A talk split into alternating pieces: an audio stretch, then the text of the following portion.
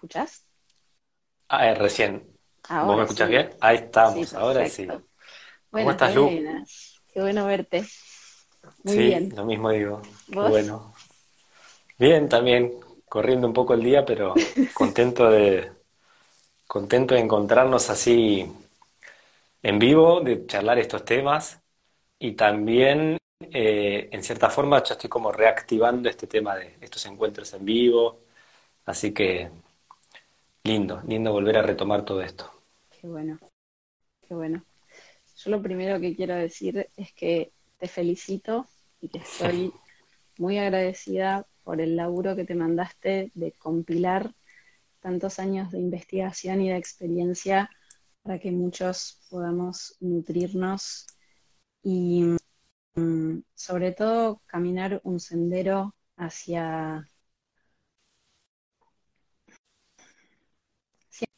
una integración más verdadera y más sustentable más amorosa con nosotros y con este planeta que habitamos. Así que un tesoro esto que hiciste, gracias. Bueno, por eh, voy a hacer una aclaración nomás en torno a que después, eh, si puedo, voy a sacar el audio de, esta charla y lo voy a, subir al podcast también, que hay muchas personas que, siguen el podcast, que por ahí no, no, no, van a escuchar nuestro encuentro en vivo y están esperando el audio. Y entonces solo mencionar que te estabas refiriendo al libro que, acaba de salir, que, escribí, que se llama Una cocina que te cambia la vida, que, que lo editó editorial El Ateneo, y que bueno, llegó a tu casa hace poquito, a tus manos hace poquito. Sí, acaba de cruzar el Atlántico y llegó a mis manos, así que hace dos semanas que, que, te tengo muy presente, así que ando leyendo y, reflexionando contigo, así que una alegría volver a encontrarnos para compartir sobre estos temas y invitar a que otros también reflexionen sobre estos temas tan relevantes y urgentes. Bueno, no sé si vos tenías ganas de de ir llevando, encaminando el encuentro por algún lado en particular.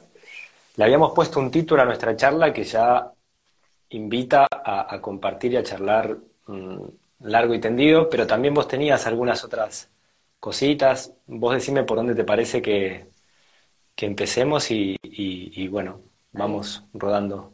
Dale, en principio así, celebrar contigo eh, la, la publicación de este libro, preguntarte cómo estás con, la salida del libro, vi unas fotos hermosas luego firmando ahí en la feria del libro hace poquitos días, así que preguntarte cómo estás con la salida de, este, de este nuevo bebé.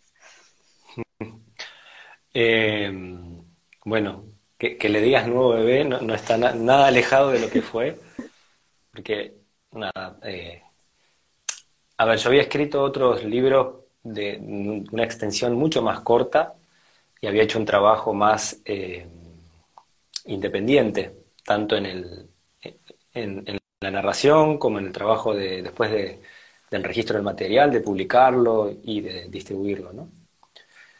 Y este, digamos, es un primer trabajo con una editorial así grande que, que, bueno, también el libro implicó entrar en una relación con una editorial que tiene un montón de secciones, un montón de personas trabajando detrás del libro. Eh, así que eso invitaba a, intercambiar eh, puntos de vista con un montón de personas y, por momentos es, complicado, como uno tiene una idea, ¿no?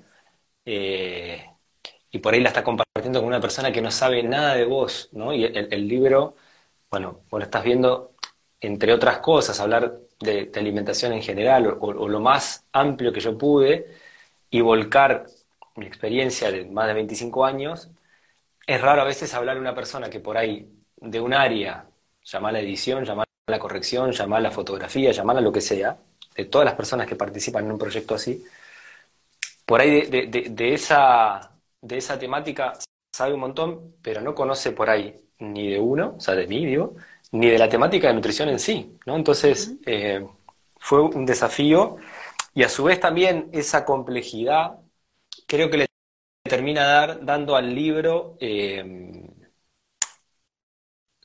una fluidez en la lectura muy interesante, que justamente se debe a, todo ese trabajo que hay de muchas personas viendo y masticando el material para ver cómo puede ser eh, leído de la manera más fluida posible, digamos, ¿no?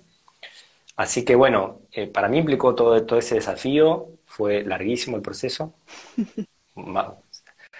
Eh, fue largo y yo ya tenía la idea en la cabeza hace mucho tiempo, esto de, entrelazar eh, historia y experiencia personales con temáticas nutricionales, ¿no? Y ir generando esa, esa ida y vuelta que también intuía que a quien lo lee le, puede atrapar, ¿viste? interesar.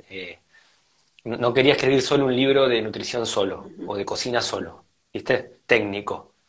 Mm, estaba cansado de los libros técnicos. Quería contar historias, quería traer relatos, experiencias, preguntas, cosas que compartí con un montón de, de alumnas, de, docentes, de nutricionistas, de médicos, de lo que sea, ¿no? de la vida misma. Eh, me parecía que así podía ser más, eh, más atrapante, digamos, ¿no? Sí, es directamente una forma de sumergirse en este mundo desde la lectura. No, no es solamente una reflexión tuya, sino una invitación al lector a, sumergirse, a hacer su propia reflexión. Así que creo que es muy, muy sabroso en ese sentido. Bueno, ese es un hilo del libro. Yo permanentemente me, me invitaba a no caer en proponer una dieta específica. Me ha tocado estudiar un montón de alimentaciones distintas, practicarlas, y un poco trataba de exponer cosas que veía o aprendía o vivenciaba en, determinadas formas de alimentarme, no para decir esto está bien y esto está mal, sino para invitar a la persona que tenía ganas de leer a que le floten las preguntas y esas preguntas le mostraran cuál es el camino para esa persona, no el mío, el que esa persona ¿sí? necesitaba en ese momento de la vida que estaba atravesando. ¿no? Eh, y eso es complejo, porque uno permanentemente quiere compartirle al otro lo que a uno le hizo bien. ¿sí? Y, tenemos esa, como esa tendencia de creer que esa es la verdad acabada de ese tema, y, con la mejor, el mejor gesto y la mejor intención, eh, le pasamos ese consejo a la otra persona, le damos tal recomendación, tal libro, tal dieta, hace esto, la posta es esta. Y yo permanentemente me, sacudía para decir, no, no, la posta no. ¿Viste? Como abrir esos caminos a que, a que pueden ir construyendo, según su interpretación y su momento, cuál es la mejor decisión a tomar, ¿no? Menudo desafío. Pensaba justamente cuando cuando me imaginé teniendo esta charla con vos que algo que mm, me interesaba como portal de entrada, primero era el libro y, como segundo portal, em, cómo ser capaces de alojar esta complejidad inherente al proceso de abordar la alimentación, porque uno dice, ok, quiero comer mejor o tengo algún problema y quiero abordarlo. ¿Cómo encarar una transición alimentaria implica una complejidad que al principio somos incapaces de dimensionar? Y entonces queremos una respuesta. Y entonces cuando vos decís, bueno, depende, la respuesta es depende, depende de tu edad, depende de tu estado de salud, depende de dónde vivís, depende de la época del año. Em, y entonces quería empezar con esta pregunta como de qué manera si uno se está acercando a esta temática recién ahora, cómo empezar a, transitar el sendero de una alimentación saludable, sustentable, sin enloquecer. Bien, bien. Está buenísima la pregunta y, y hay tantas respuestas como seres humanos habitan este planeta, ¿no? Entonces yo creo que mi primer ejercicio es eh, que la persona tome conciencia de su realidad y de la realidad en la cual le toca vivir en este momento, ya sea familiar, social y, planetaria, digamos, ¿dónde está? ¿Sí? O sea, así como que te pones en un espejo y te sacas una foto, ¿y quién es Lucía hoy a nivel alimentación? ¿Sí? ¿Quién es? Es dónde estás haciendo tus compras, qué conocimiento tenés. ¿Por qué digo eso? Porque hacernos cargo de esa realidad después ayuda a no plantear un paso inalcanzable, que es lo que nos suele pasar. ¿Sí?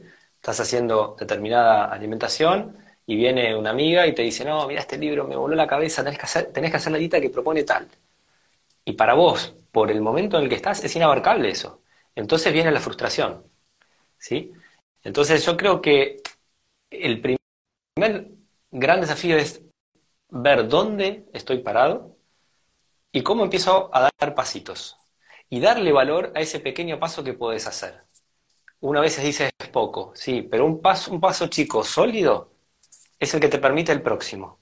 Una transformación radical generalmente hace que vuelvas para atrás. Fíjate, la persona que su cambio de alimentación no lo hace en torno a su salud, a la salud ambiental, o a una, sino que lo hace más que nada por una cuestión de bajar de peso o, o dietas de las miles que hay propuestas, permanentemente vuelven después a sus hábitos anteriores. Son eso, son como dietas o prácticas que duran 20 días, que duran un mes, dos meses. Yo un poco lo que propongo, y lo propongo en el libro, y creo que el libro lo trabajamos eh, capítulo a capítulo en el sentido de, ¿vas a cambiar tu alimentación? Sí.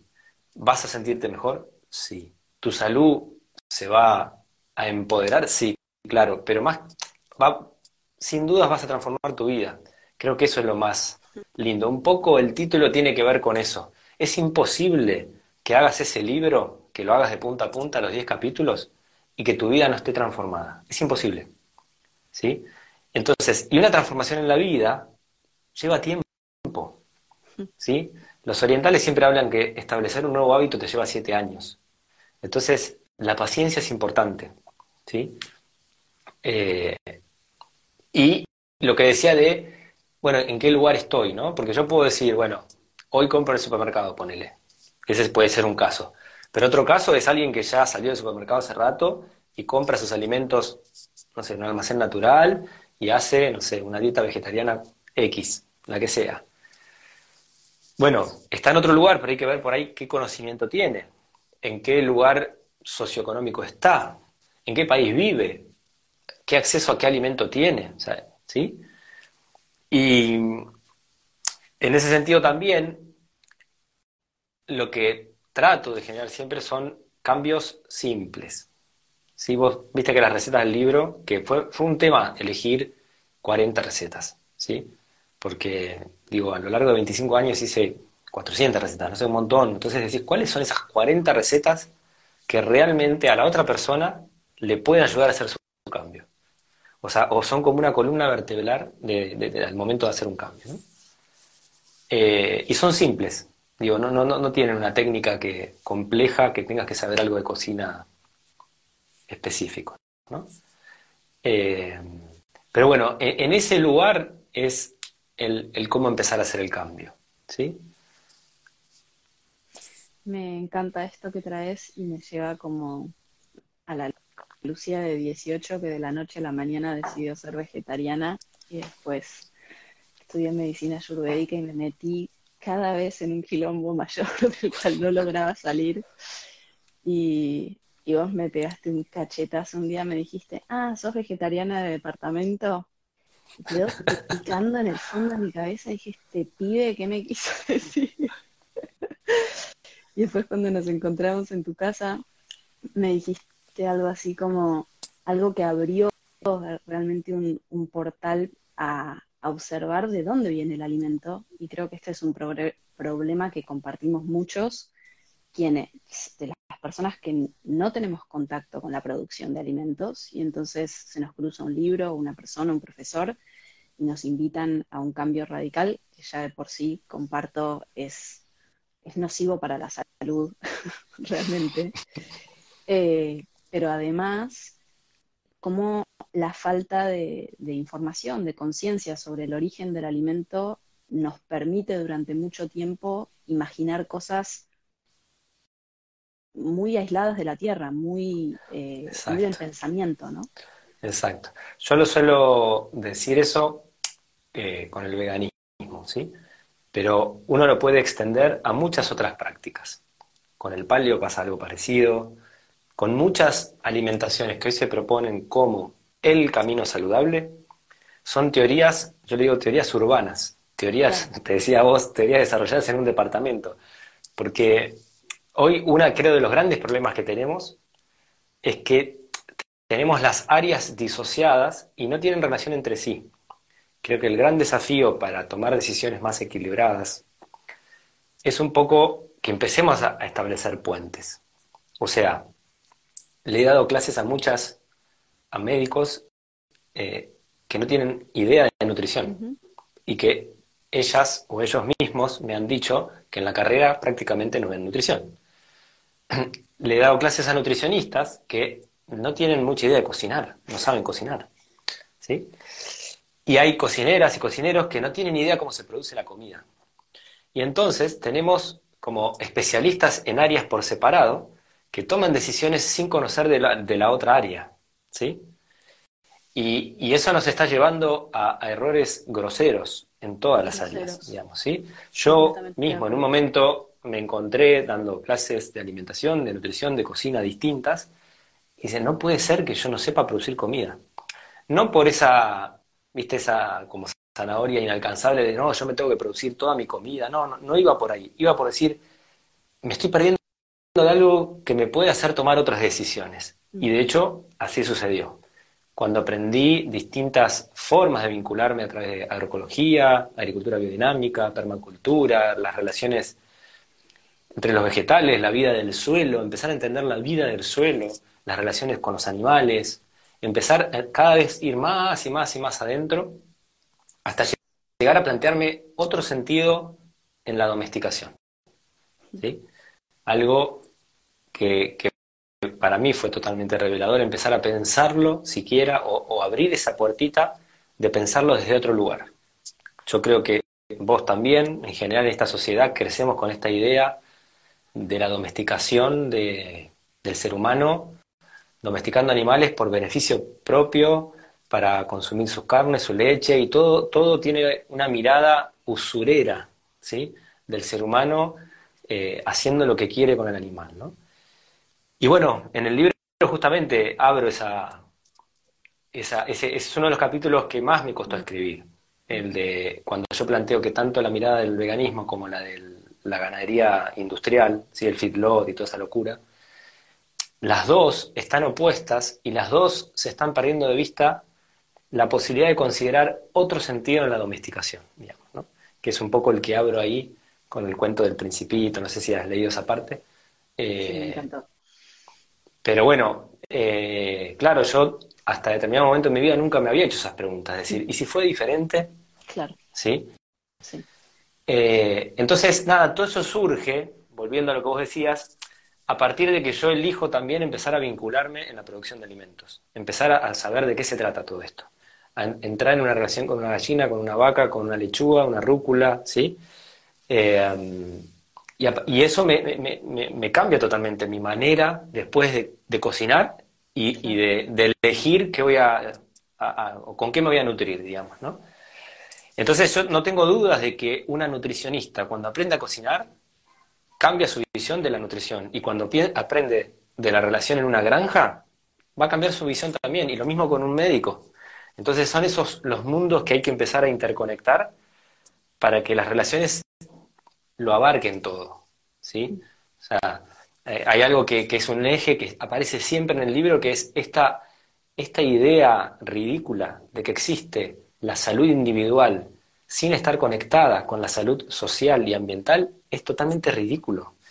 Y sin embargo, todas las personas, o casi todas, que se acercan a alimentaciones pseudo saludables, tenemos esa, esa fantasía, no sé, nos cuidamos en nuestra casita, nosotras, nosotros, nuestra alimentación, y son pocas las que realmente empiezan a tirar esos puentes y decir, para, para, ¿de dónde viene esta comida?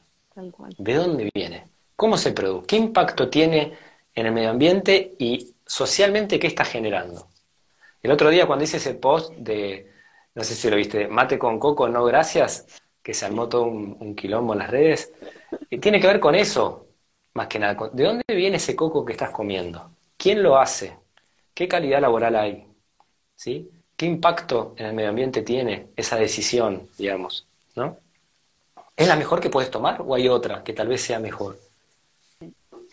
Me gustó mucho esto que trajiste al principio de esta respuesta en relación a que el, origen del conflicto viene de la disociación y que es como el estado en el que vivimos, ¿no? Como eh, incluso como individuos, el trauma personal nos, nos genera una disociación del propio deseo, del propio respeto y por ende del respeto del otro, de la otra e inevitablemente del otro extendido a la tierra, ¿no? Exacto. Entonces, eh, me gusta mucho esta propuesta que traes como de empezar a, trazar puentes, porque en definitiva creo que hay algo que también es, es muy tóxico, que es esto de tratar de convencer al otro, que no tiene nada que ver con trazar un puente. Si yo trazo un puente, vos podés caminar a tu ritmo y a tu manera y entendiendo lo que te parezca, que dista mucho de querer convencerte de algo, ¿no? Entonces, eh, me gusta esta, mm, voy a, puedo hacerle propaganda al libro, publicidad al libro, me gusta el tono en el que hablas durante el libro porque la sensación que tengo es que es como un puente que invita a la reflexión y no un tenés que hacer tal cosa. O ahora te cuento algo eh, que todavía no sabías y entonces te convenzo de tal otra cosa, ¿no? Eh, y, creo que es como el sendero del puente sin carteles luminosos, como algo de la verdad no necesita publicidad. La verdad se, se, se hace publicidad a sí misma a todo quien la toca. Entonces, eh, en ese sentido, disfruté mucho el, ir recorriendo los puentes que vas trazando para seguir reflexionando con, mayor madurez. Eso sí me quedaba muy claro. Como que las decisiones que yo había tomado de, bueno, en relación a la alimentación, pero también se puede extender a otras áreas de mi vida. Eh, y hablo en primera persona porque creo que es lo único que podemos hacer en este área, ¿no? Como hacernos cargo de lo que estamos diciendo en este momento, que igual va cambiando a medida que, vamos evolucionando. Eh, pero sí, como esta, esta conciencia de dejar de ir veletas, de dejar de ir como con el viento que pasa. Cuando empezamos a echar raíz, ya no hace falta cambiar todas las estaciones o con el libro de turno o con el coco rayado o no el coco rayado, ¿no? Hay, hay una fundamentación detrás. Pero bueno, quiero que nos metamos con el tema polémico que dio nombre a nuestra charla, carnes sí, carnes no. ¿Qué te parece? Eh, bueno, varias cosas. Eh, cuando, cuando me tiraste ese título, bueno, obviamente empezás a pensar, ¿no? Tantas cosas que están implícitas en eso.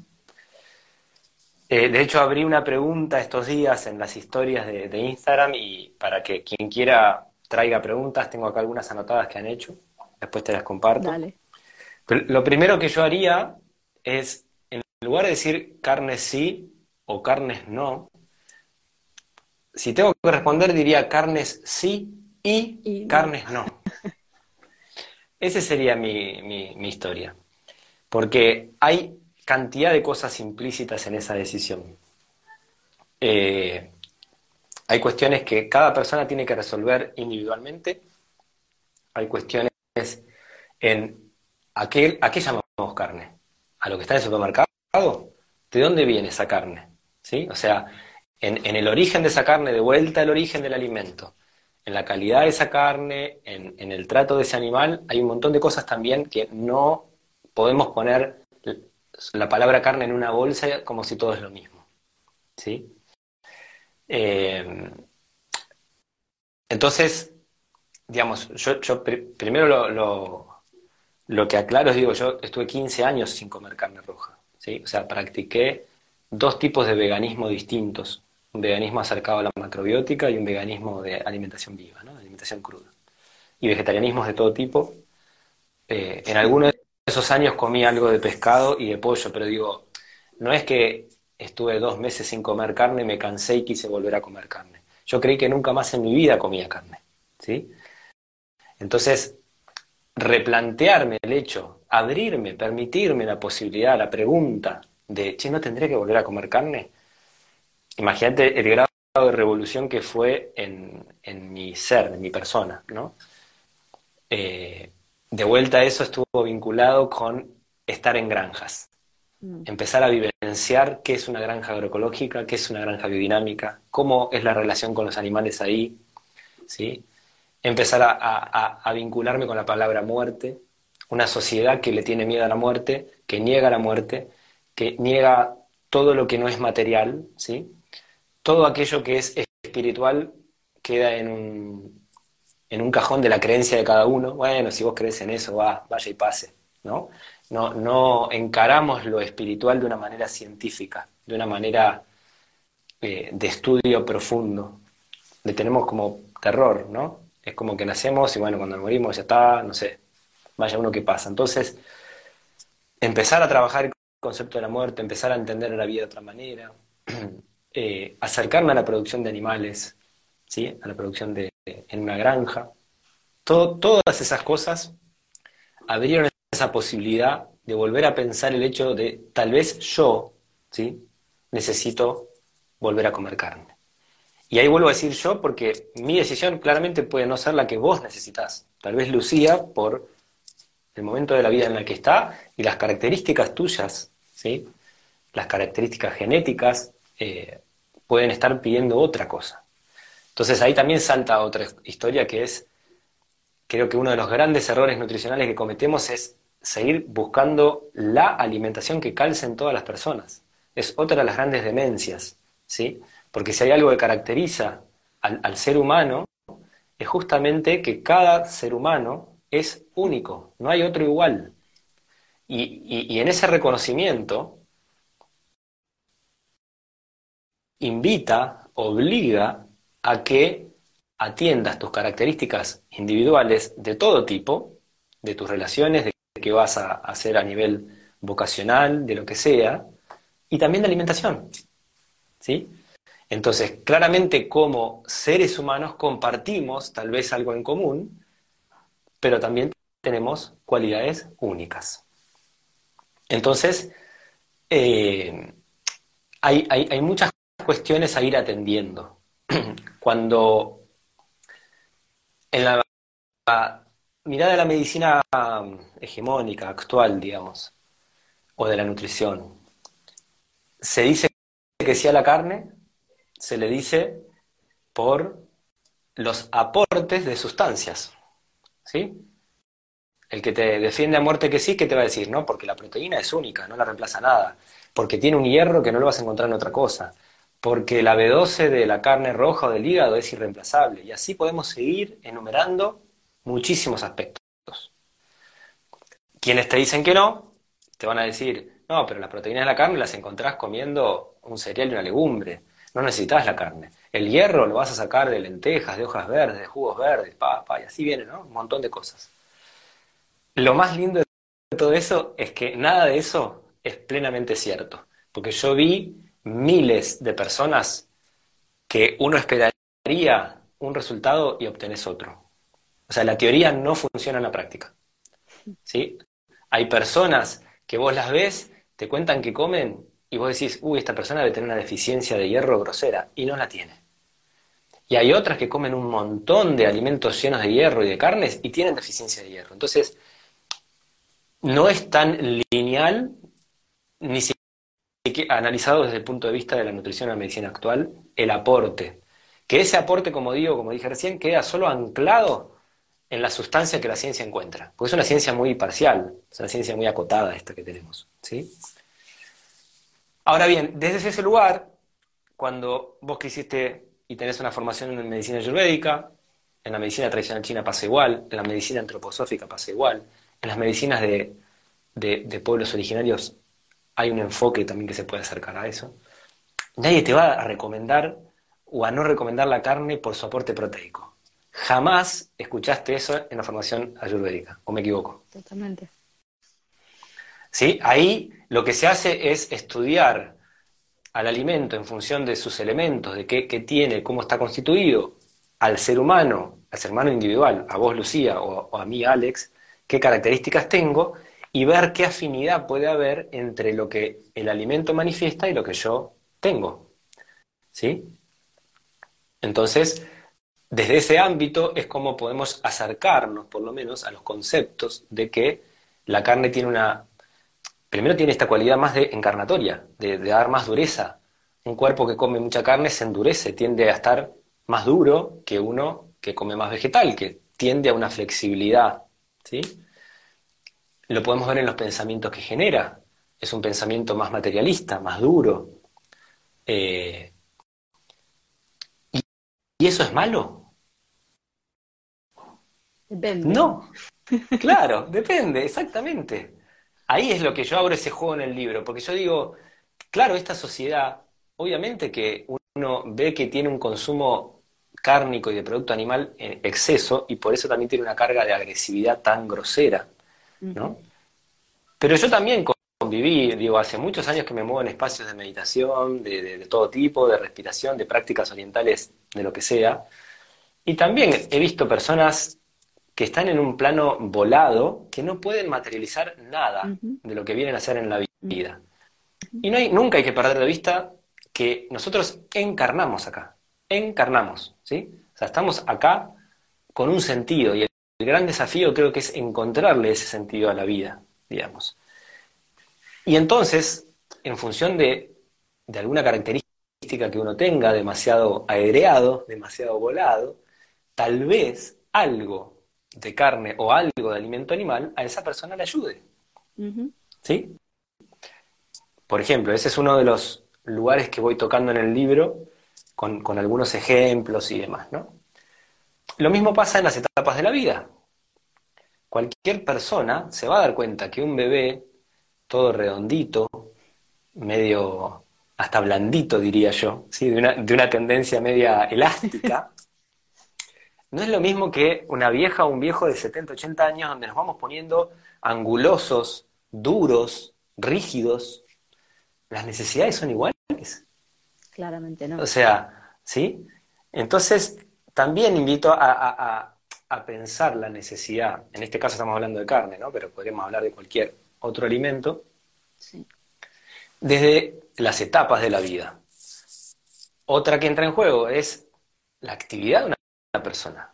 Por ejemplo, sabemos que en general, en general, a las personas el consumo de proteínas animales, de carnes, si están haciendo prácticas deportivas de intensidad, les ayuda a formar masa muscular. ¿sí?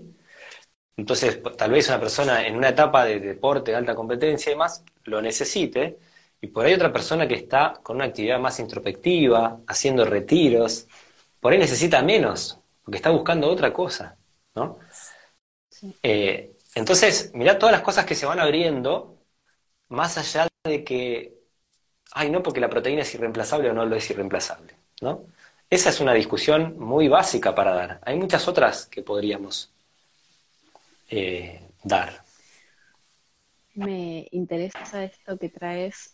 Pienso que muchas veces gente que llevaba un estilo de vida encuentra en el cambio radical algo que los alivia por un tiempo breve, por ejemplo, un año, dos años, como que venían con un desequilibrio fuerte de alguna índole, y entonces hacer una, sí, una transición alimentaria veloz resulta conveniente y tal vez dos, tres, cuatro años después empiezan a mostrar alguna carencia, algún déficit, algo ya no empieza a cerrar. Pero como ya hicimos de nuestra alimentación, nuestra identidad, ya invertimos mucha identidad en eso que, que, que, que hacemos, es difícil animarnos a cuestionar eso, como eso que traías, me pasó lo mismo, yo durante muchos años no comí carne, y volver a comer carne,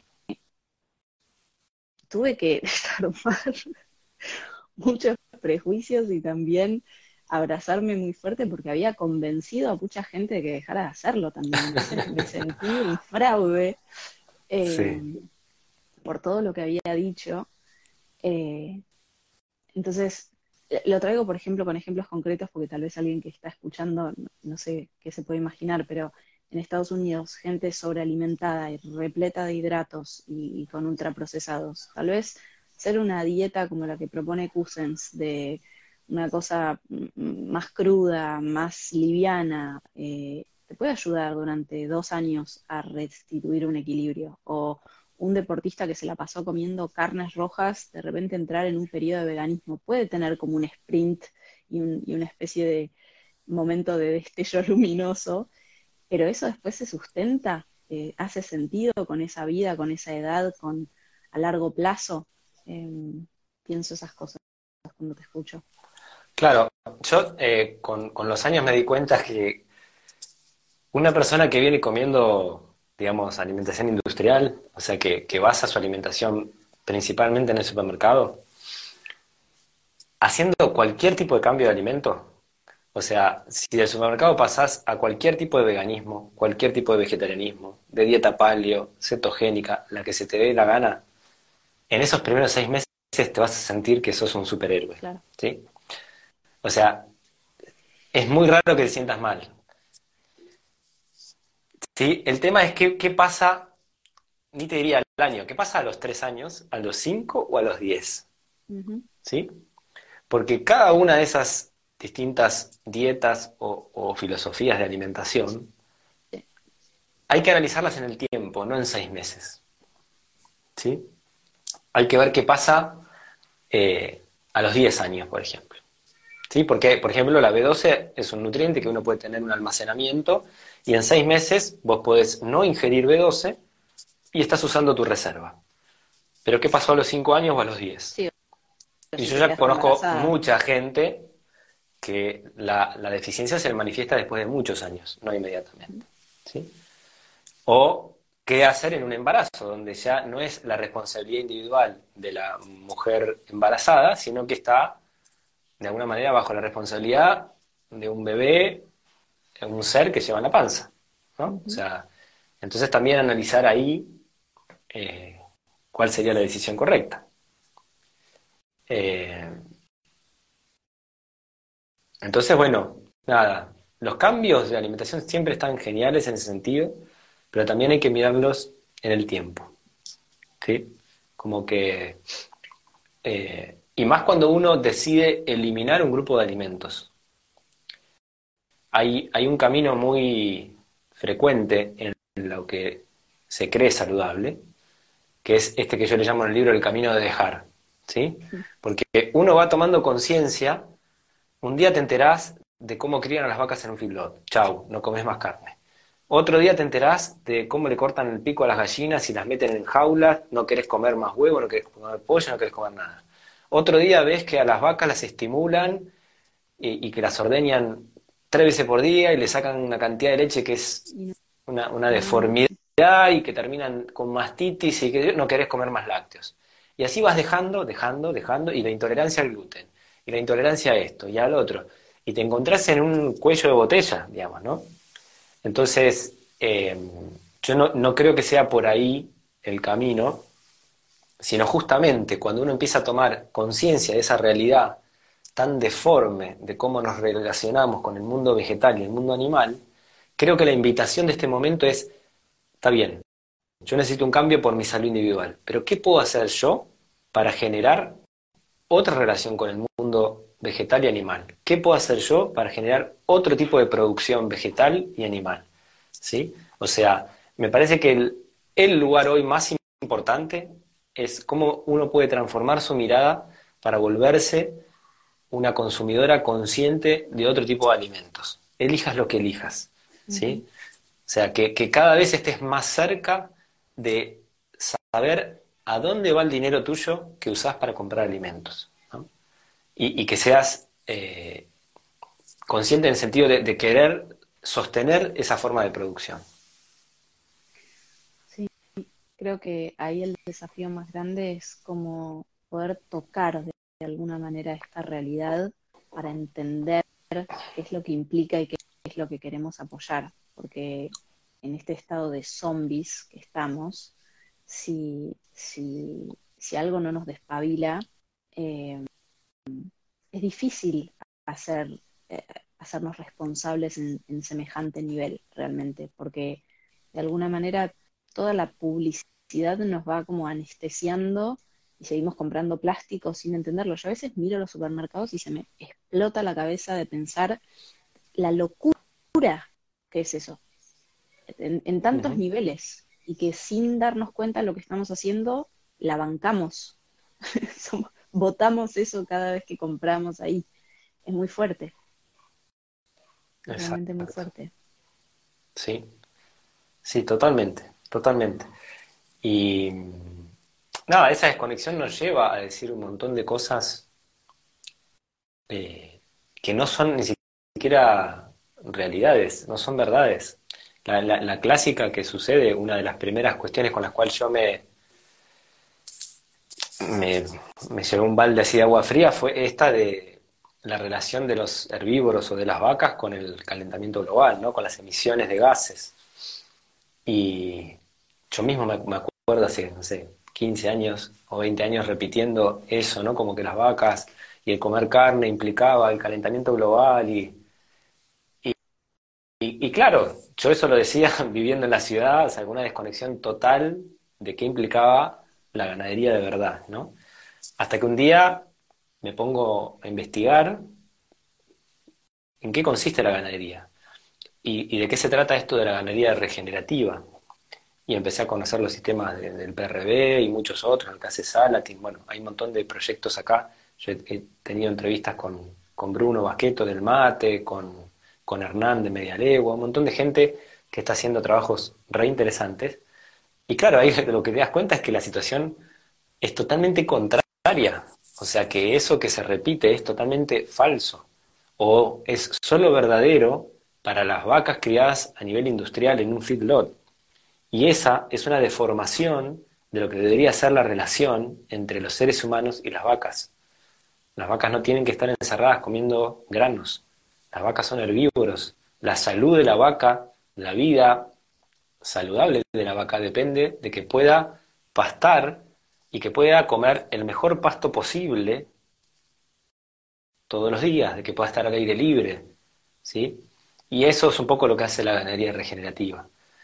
Le da la salud al animal y encima no solo emite, no, no hay emisiones de gases, sino que hay captura, ¿sí? la ganadería regenerativa bien hecha captura gases. O sea que entre las muchísimas cosas que tenemos que hacer para cambiar este momento de, crisis climática, crisis civilizatoria, en verdad, eh, es volver a generar granjas donde haya herbívoros pastando. ¿sí? Son por muchos aspectos indispensables los herbívoros pastando. Eh, esa es una de las tantas cosas que se dicen a partir de haberse generado teorías en la urbanidad sin eh, ir a vivenciar eso en la realidad en un campo y ver si realmente es así, ¿no? Como palabras que, surgieron a lo largo de la charla, ¿no? Como esta necesidad de convencer a otros, muchos esfuerzos puestos al servicio de convencer, tal vez de personas bien intencionadas, pero como muy jóvenes en su, en su visión o en su pensamiento, como esto de, ah, esto me hace bien, entonces te trato de convencer y encima soy buena oradora y tengo capacidad de poner lindos colores, y entonces hay un montón de libros eh, escritos en muchos idiomas que nos invitan a una dieta, otra, como a exactamente lo opuesto y pensaba qué crisis, em, qué, falta de, raíz, qué falta de abuelos, de abuelas sabias, capaces de, generar como una continuidad en esa sabiduría, en esos relatos que, mantienen vivo eh, el, saber de la tierra de alguna manera, ¿no? Como que siento que pienso que si, si no, no, termino de entender en qué momento es que vino ese hachazo y empezamos con esta fantasía de que lo joven, la cirugía estética, eh, eh, la Barbie como estereotipo ideal eh, que nos arruina la cabeza de entrada y entonces después terminamos preguntándole a personas de vuelta que creo que bien intencionadas, pero que a los 19 años están militando un no matar, decís, genial, fui una de esas, pero ¿dónde está la sabia, el sabio? ¿Dónde está ese que, porta el saber de generaciones eh, para recordarnos que somos parte de la tierra? Eh, así estás, que me tirás cada tanto, ¿cómo va a ser saludable si no es sustentable? O sea, es un sartenazo en la frente. ¿Cómo va a ser lógico comprar dátiles que vienen desde Israel o desde Pakistán, que queman petróleo para traerlo hasta tu mesa y a vos se te ocurre que es una buena idea comer un budín de harina de coco, se talaron bosques para plantar esos coqueiros eh, con dátiles traídos desde la otra punta del mundo y nosotros estamos contando calorías o siendo veganos, viviendo en el granero del mundo. ¿Qué nos pasó?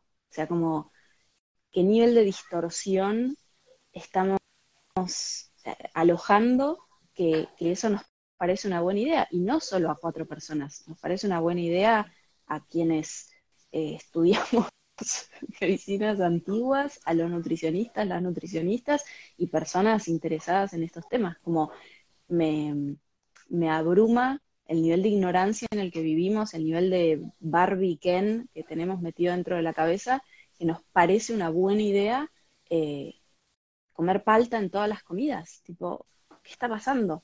¿No? Eh, es muy profundo. Yo eh, a, ver, tiendo a verlo como una enfermedad. Sí. ¿En qué sentido lo digo? Una enfermedad nunca es unicausal, ¿sí? Cuando uno llegó al punto de un diagnóstico de algo, una manifestación de una, patología, una enfermedad X, las causas son múltiples, ¿sí?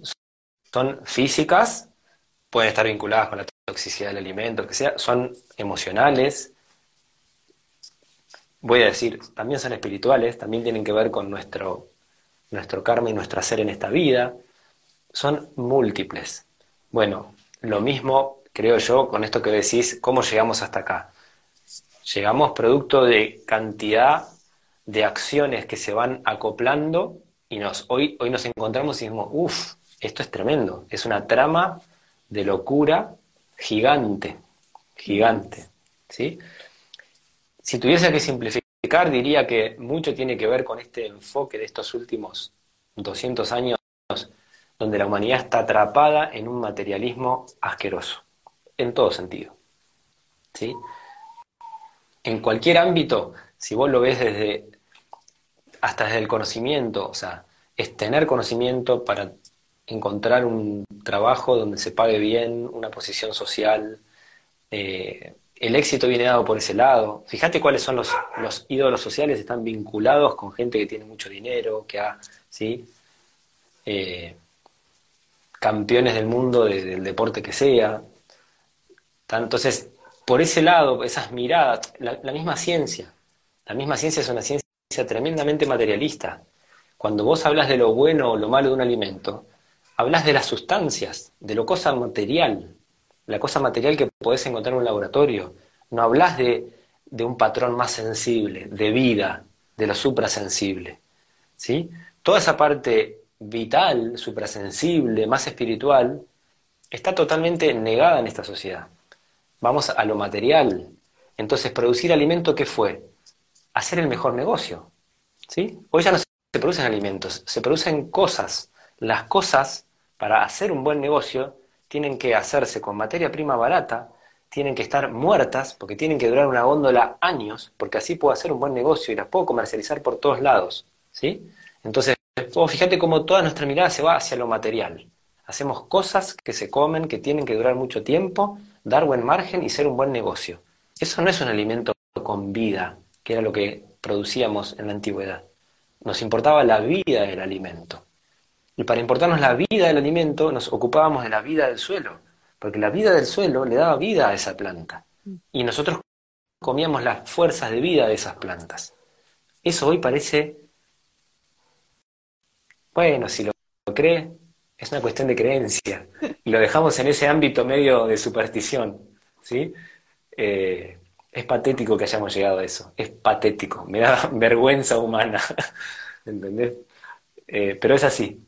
Entonces, hasta que no cambiemos esa mirada, vamos a seguir manejándonos en este ámbito puramente mecanicista. ¿Sí? Wow. no sé cómo venimos luz de, tiempo. Eh, Creo que son 56. Te funciona bien el reloj interno. no sé, hacía bastante que no hacía un vivo por Instagram, no sé si tenemos una obra, cómo es el tiempo. Eh, a piacere, pero creo que podemos ir redondeando, creo que, tocamos. No, quería ver si había alguna pregunta de las que habían mandado. Dale. Se había quedado pendiente, repaso rápido. Dale. Eh, bueno, alguien preguntó por los tóxicos de la carne. Eh, a ver, otro preguntó si recomendamos comer carne de vaca o de pollo o de cerdo. Otra pregunta era eh, ¿Dónde comprar carnes que no sean así de, de eh, alguien preguntó por las carnes en la infancia. Alguien preguntó por una transición de vegetariano a omnívoro. ¿Sí? ¿Cuánta carne recomendamos? Y bueno, más o menos esas. Bien. Eh, bueno, el dónde comprar, digo, yo escribí un artículo hace mucho que está en mi, en mi blog, en Alimento y Conciencia, que se llama Carne de Pastura, dónde comprar. Los datos que voy teniendo los voy subiendo ahí. Eh, claramente no es para quien quiera consumir carne, no es que uno consiga en cualquier lado, hay que empezar a moverse, ¿sí? Hay que levantarse del sillón y empezar a moverse y tratar de paso contribuir a generar otro consumo ¿no? de, otra producción de alimentos. Eh, tóxicos en la carne es algo que desarrollé en el libro. Eh, a ver, si yo tuviese que aislarme un poco antes de... No voy a hablar mucho del tema, pero digo, si realmente hubiese tantos tóxicos en la carne, ¿cómo es que el ser humano evolucionó tantos años y hoy estamos vivos? ¿no? Porque podemos entrar en esa discusión si la dieta vegetariana o la dieta omnívora es más saludable, pero más o menos las personas viven 70, 80, 90 años y, no hace la diferencia esencial. Si realmente hubiese sustancias tóxicas de verdad, no, no, sería posible la, vida humana, digamos, ¿no? Em, Me gustaría ahí aportar esto como todo puede ser un tóxico, ¿no? Depende su como la respuesta siempre es depende. Entonces, si vemos una persona así furiosa y, clavada en el piso, y para esa persona puede ser tóxico seguir comiendo carne, pero no tóxico como lo imaginamos de putrefacción en el intestino o no sé qué historia o incapacidad de digerir la muerte de ese otro que nos estamos comiendo, sino más bien como a esto que traías en relación a la esencia de eso que estamos comiendo, que en lugar de contribuir a nuestra necesidad, sigue empeorando la situación. Y al revés, como traías, comparto esto de en espacio. Claramente. perdón. No, no, digo, claramente en lo animal hay algo más anímico, más emocional que uno está comiendo que en lo vegetal. Eso también vale la pena aclararlo. Sí. Pero bueno, para llegar a un punto tóxico, tal vez tendría que ser una dieta únicamente de carnes, ¿no? Como una cosa exacerbada. Sí. Sí, esto que traías solo por, por contrastar personas que tal vez están muy abocadas a ciertas prácticas espirituales, incapaces de manifestar aquello que quieren manifestar, y decís, sería medicina para esa persona tomar un caldo de hueso o salir a, encontrar, a encontrarse con una gallina que vivió una buena vida y poder matarla y comerla, eh, realmente podría ser terapéutico. Eh, sí. Exacto en la infancia, carnes en la infancia? Bueno, es un tema largo, tal vez lo podemos dejar para otro día y lo desarrollamos, porque hay, hay la, primer lugar donde irías es a la mirada de qué aporta nutricionalmente y de qué te perdés si no querés comer, ¿no? Pero yo creo que eso, para tocarlo como me gustaría, nos pide empezar a pensar a la evolución del ser humano desde otro lugar al que nos han contado, ¿no? Entonces hay toda una charla ahí que alguna vez podemos tratar de, dar. Estaría buena. nos dejamos un pendiente entonces. Y de vegetarianismo, la transición a omnívoro. Bueno, eh, a ver, la transición para el lado que sea, yo siempre lo que voy a, sugerir es la calidad de lo que uno come, ¿no? Creo que está por delante de eso el hacernos consumidores conscientes. Sea cual sea la decisión que tomamos, tratar de estar cada vez más cerca del lugar donde se producen las cosas que yo elijo comer, las que sean. ¿Sí? Em, y lo otro es empezar. Ahí ya entraríamos en, cuestiones de, de, las cantidades, de las formas de cocción. ¿sí? el, hervido para mí es una manera de las más amigables.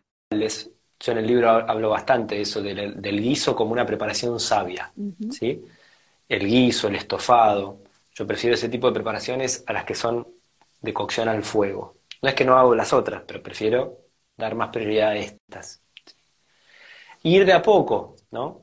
Eh, de a poco en el sentido de observarnos, cómo nos sentimos, ¿sí? aumentar la frecuencia, bajarla.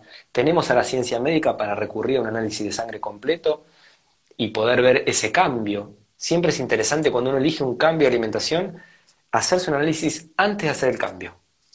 Y otro después, a los seis meses o al año, lo que uno según el seguimiento que uno tenga, para ver cómo ese cambio que yo decidí hacer en mi alimentación impacta luego en los valores que tengo de hemoglobina, matocrito, ferritina, lo, que tenga ganas de medir, no sé, lo que sea. Em, en principio, eso diría nomás. Bien. Qué rico. Tengo una sensación de saciedad. ¿Vos cómo estás?